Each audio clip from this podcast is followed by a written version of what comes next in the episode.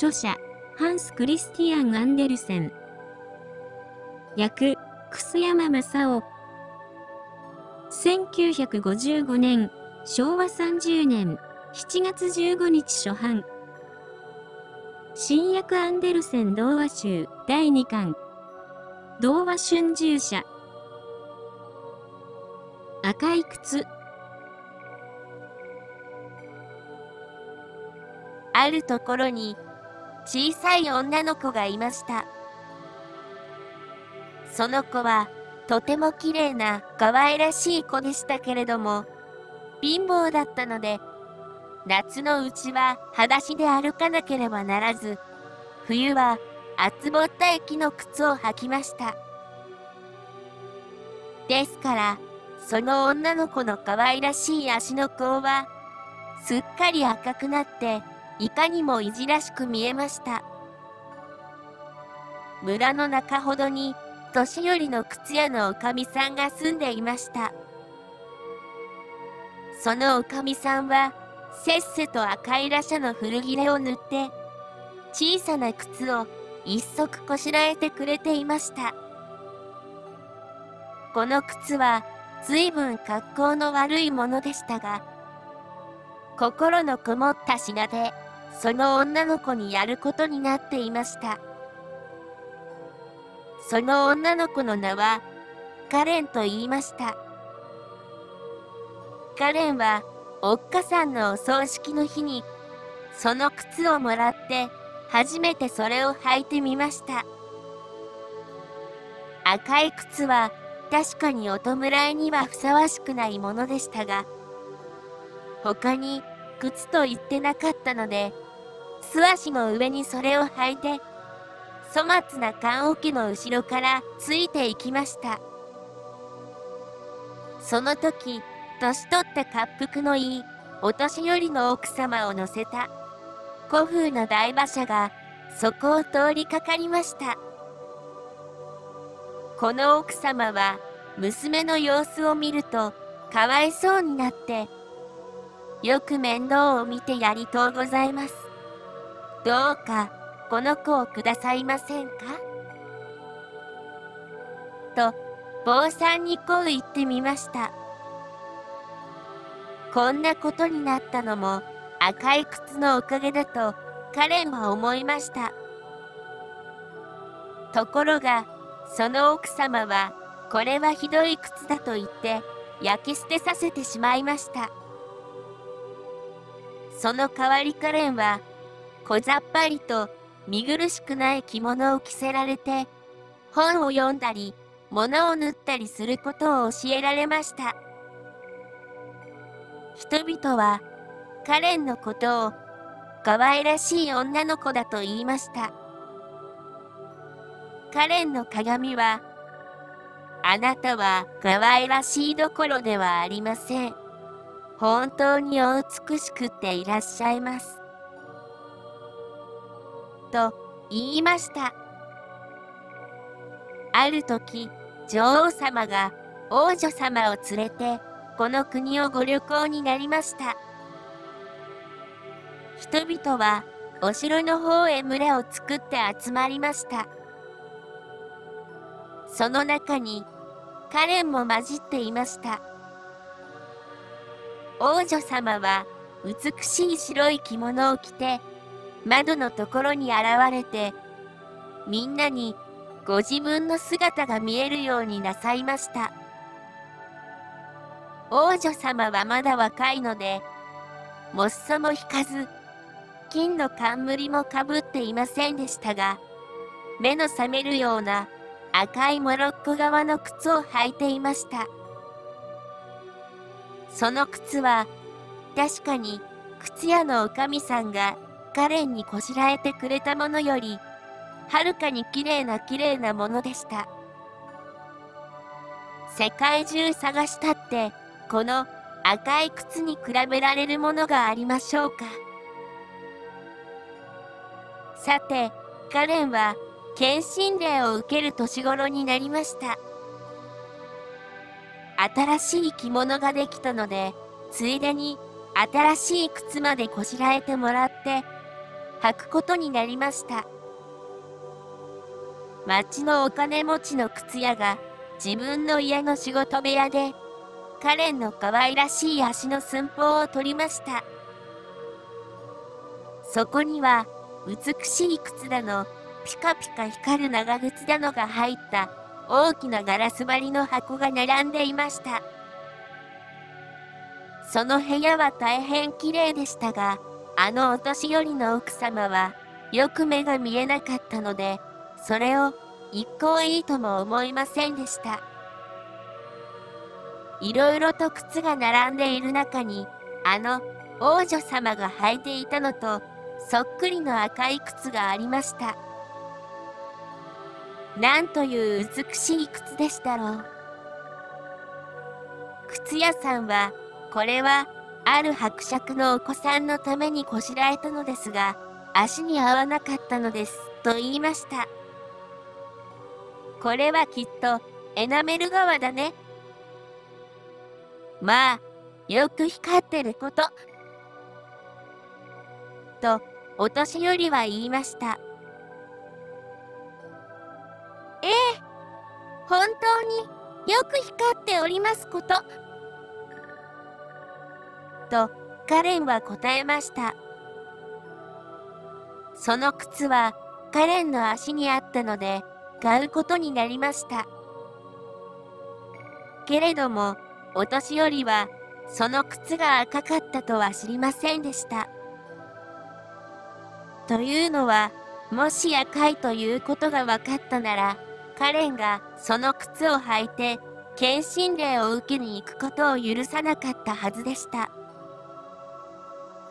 でもカレンはその赤い靴を履いて献身令を受けに行きました。誰も彼もがカレンの足元に目をつけました。そしてカレンがお寺の敷居をまたいで消火所の入り口へ進んでいった時墓石の上の古い像が硬そうなカラーをつけて長い黒い着物を着た昔の坊さんや坊さんの奥さんたちの像までもじっと目を据えてカレンの赤い靴を見つめているような気がしました。それからカレンは坊さんがカレンの頭の上に手を乗せて神聖な洗礼のことや神様と一つになることこれからは一人前のキリスト信者として身を保たなければならないことなどを話して聞かせても自分の靴のことばかり考えていました。やがてオルガンが厳かになって子供たちは若い美しい声で賛美歌を歌いました。消化組を指図する年取った人も一緒に歌いました。けれどもカレンはやはり自分の赤い靴のことばかり考えていました。お昼過ぎになってお年寄りの奥様はカレンの履いていた靴が赤かった話を方々で聞きました。そこでそんなことをするのは嫌なことで礼儀に背いたことだ。これからお寺へ行くときは古くとも必ず黒い靴を履いていかなくてはならない。と申し渡しました。その次の日曜は献身令の後初めての生産式のある日でした。カレンははじめ黒い靴を見てそれから赤い靴を見ました。さてもう一度赤い靴を見直した上とうとうそれを履いてしまいました。その日はうららかに晴れていました。カレンとお年寄りの奥様とは麦畑の中の小道を通って行きました。そこはかなり埃っぽい道でした。お寺の戸口のところに珍しい長いひげを生やした年寄りの兵隊が松葉杖にすがって立っていました。そのひげは白いというより赤い方でこの老兵はほとんど頭が地面につかないばかりにお辞儀をしてお年寄りの奥様にどうぞ靴のほこりを払わせてくださいと頼みました。そしてカレンもやはり同じに自分の小さい足を差し出しました。はてずいぶんきれいなダンス靴ですわい。踊るときぴったりと足についていますように。と老兵は言ってカレンの靴の底を手でピタピタ叩きました。奥様は老兵にお金を恵んでカレンを連れてお寺の中へ入ってしまいました。お寺の中では誰も彼も一斉にカレンの赤い靴に目をつけました。そこに並んだ残らずの像もみんなその赤い靴を見ました。カレンは聖壇の前にひざまずいて金の杯を唇に持っていく時もただもう自分の赤い靴のことばかり考えていました。赤い靴が杯の上に浮かんでいるような気がしました。それで賛美歌を歌うことも忘れていれば主のお祈りを唱えることも忘れていました。やがて人々はお寺から出てきました。そしてお年寄りの奥様は自分の馬車に乗りました。カレンも続いて足を持ち上げました。すると老兵はまた、はて、ずいぶんきれいなダンス靴ですわい。と言いました。すると、不思議なことに、いくらそうしまいとしても、カレンは、二足三足、踊りの足を踏み出さずにはいられませんでした。すると、続いて、足が一人で、どんどん踊り続けていきました。カレンはまるで靴のしたいままになっているようでした。カレンはお寺の角のところをぐるぐる踊り回りました。いくら踏ん張ってみてもそうしないわけにはいかなかったのです。そこで著者が追っかけていって彼を捕まえなければなりませんでした。そして彼を抱きかかえて馬車の中へ入れましたが、足は相変わらず踊り続けていたので、カレンは優しい奥様の足を嫌というほど蹴りつけました。やっとのことでみんなはカレンの靴を脱がせました。それでカレンの足はようやくおとなしくなりました。家へ帰ると、その靴は戸棚にしまい込まれてしまいました。けれども、カレンはその靴が見たくてたまりませんでした。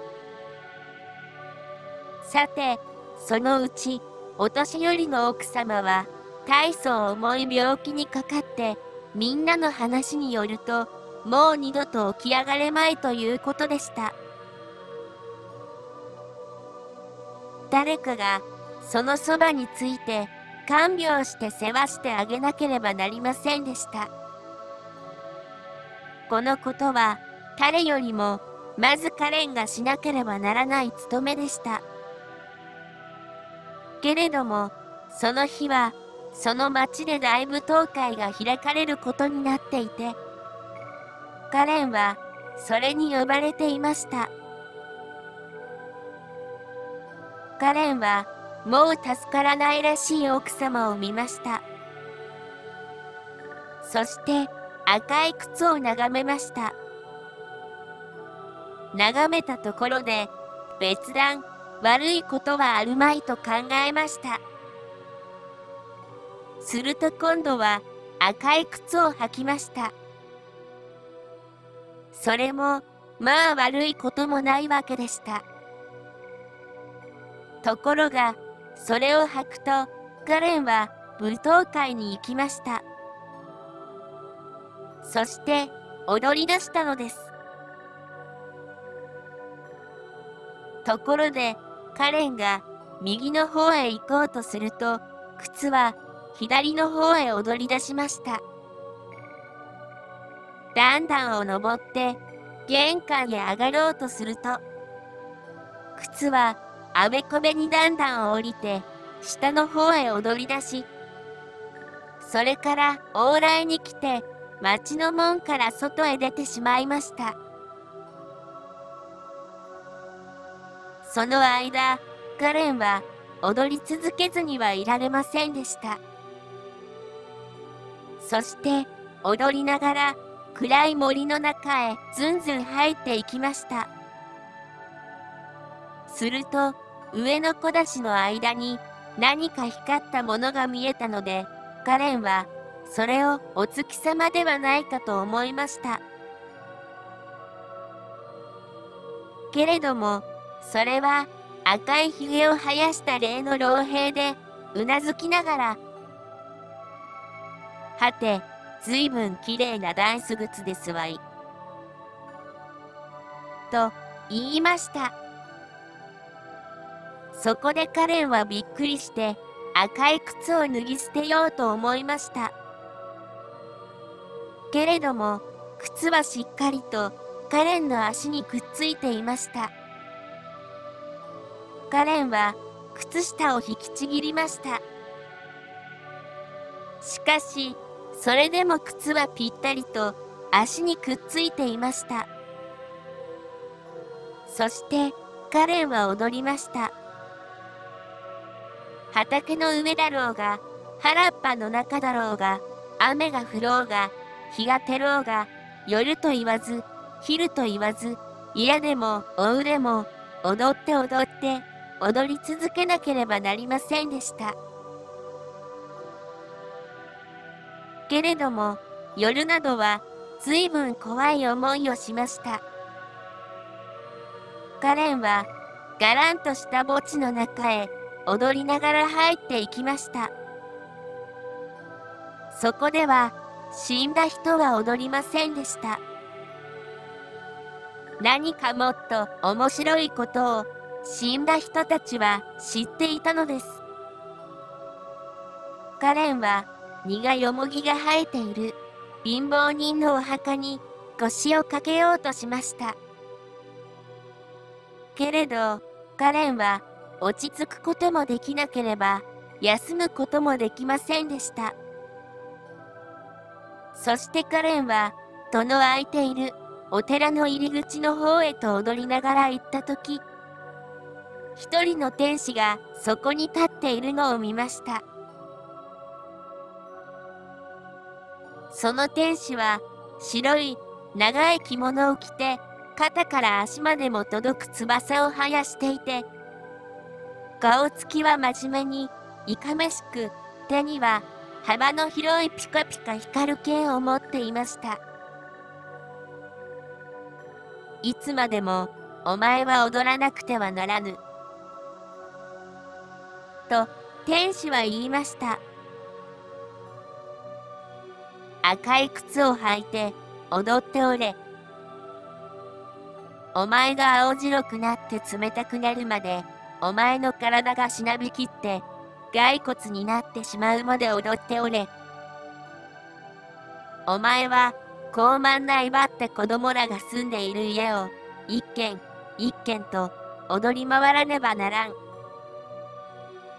それは子供らがお前のいることを知って気味悪がるようにお前はその家の戸を叩かなくてはならないのだ。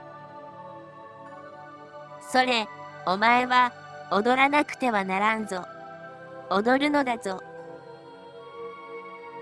堪忍してください。と、カレンは叫びました。けれどもその間に、靴がどんどん、門のところから往来や小道を通って、畑の方へ動き出していってしまったものですから。カレンは、天使が何と返事をしたか、聞くことができませんでした。そして、あくまで踊って踊っていなければなりませんでした。ある朝、カレンはよく見覚えている一軒の家の門口を踊りながら通り過ぎました。すると、うちの中で賛美歌を歌うのが聞こえて、花で飾られた棺が中から運び出されました。それで、カレンは自分を可愛がってくれたお年寄りの奥様が亡くなったことを知りました。そして自分がみんなから捨てられて神様の天使からは呪いを受けていることをしみじみ思いました。カレンはそれでもやはり踊りました。いやおうなしに踊りました。真っ暗な闇の夜も踊っていなければなりませんでした。靴は彼を茨も切り株の上も構わず引っ張り回しましたので、カレンは体や手足を引っかかれて血を出してしまいました。カレンはとうとうあれのを横切って、そこにポツンと一つ立っている小さな家の方へ踊っていきました。その家には首切り役人が住んでいることをカレンは知っていました。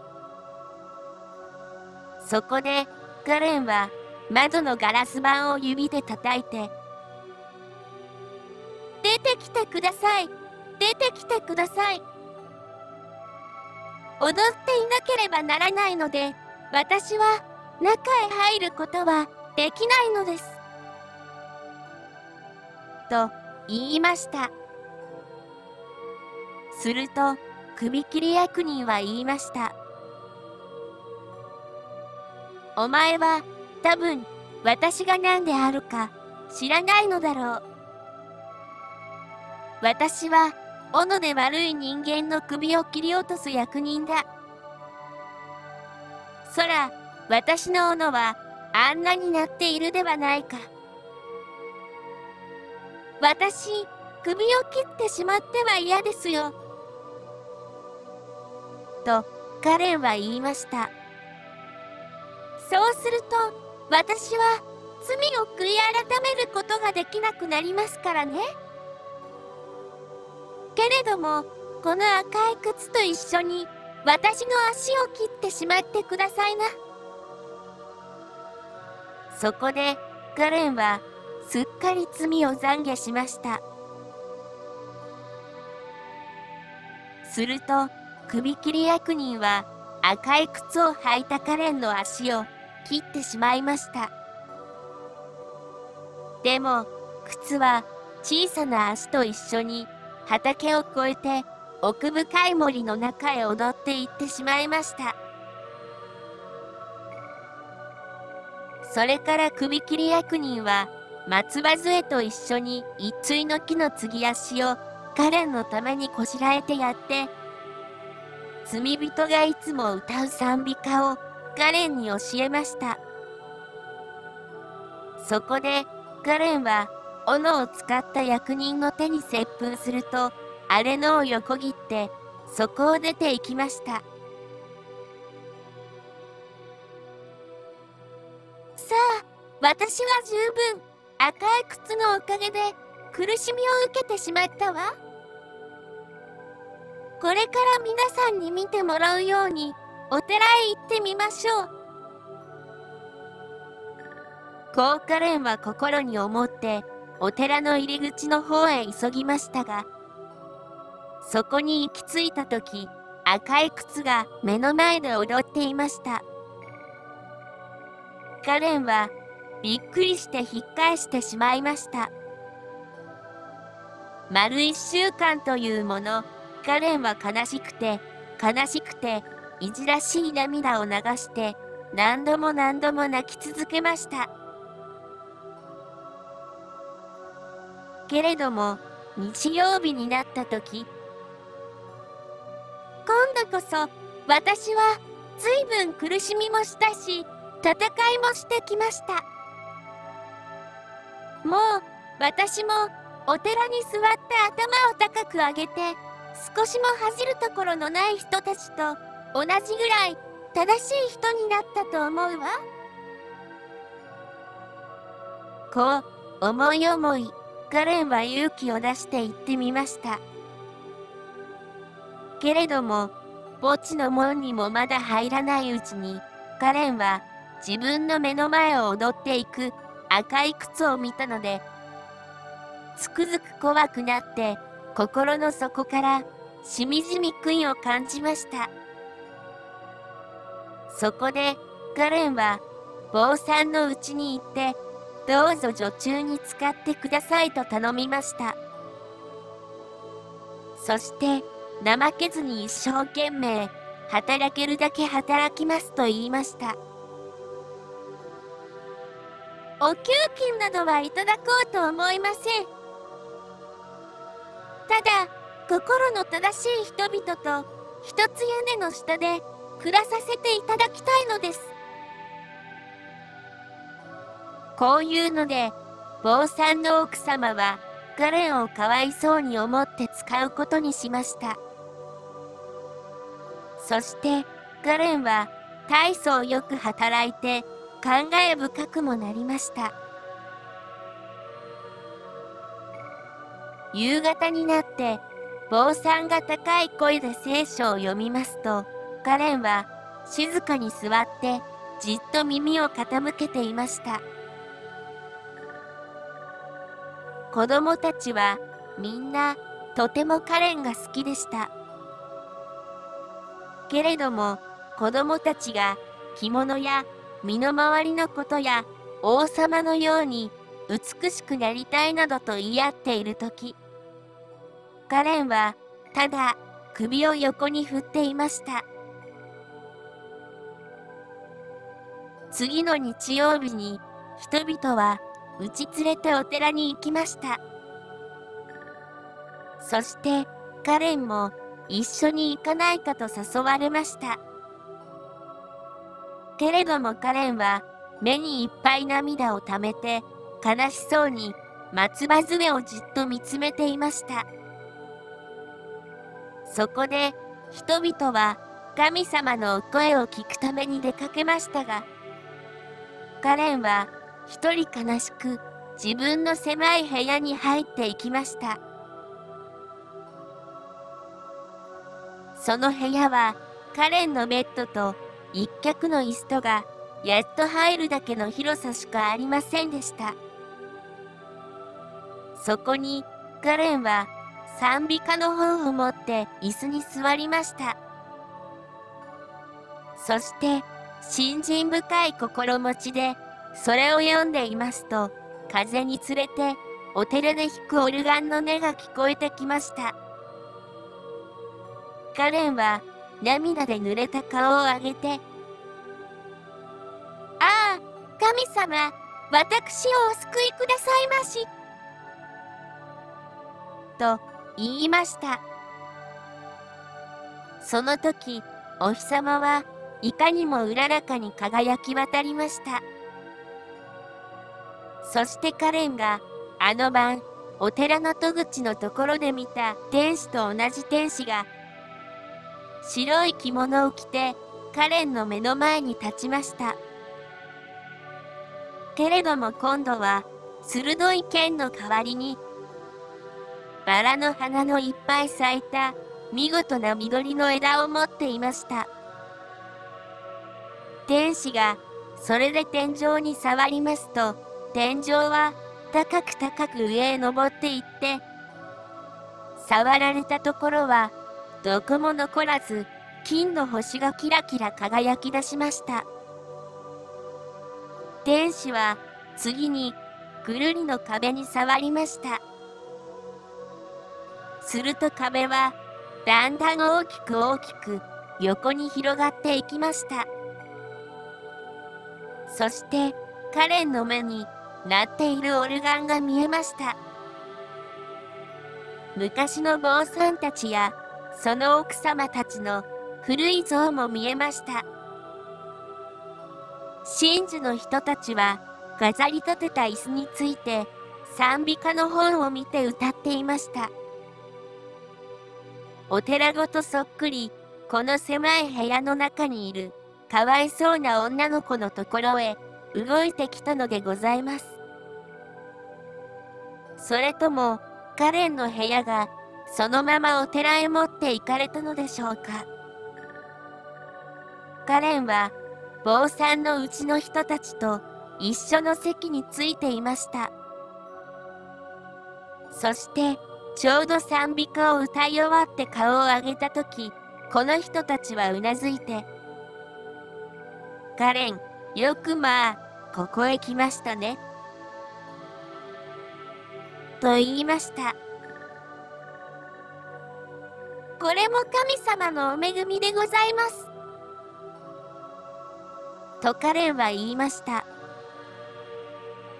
そこでオルガンも鳴り渡り子供たちの合唱の声は優しく可愛らしく響きました。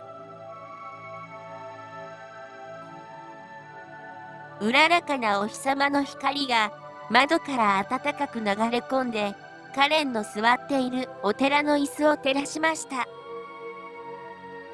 けれどもカレンの心はあんまりお日様の光であふれて平らぎと喜びであふれてそのため張り裂けてしまいました。カレンの魂はお日様の光に乗って神様のところへ飛んでいきました。そしてもうそこでは誰もあの赤い靴のことを尋ねる者はありませんでした。この朗読は utaan.com 歌あん .com 音楽はアマチャの提供でお送りしました。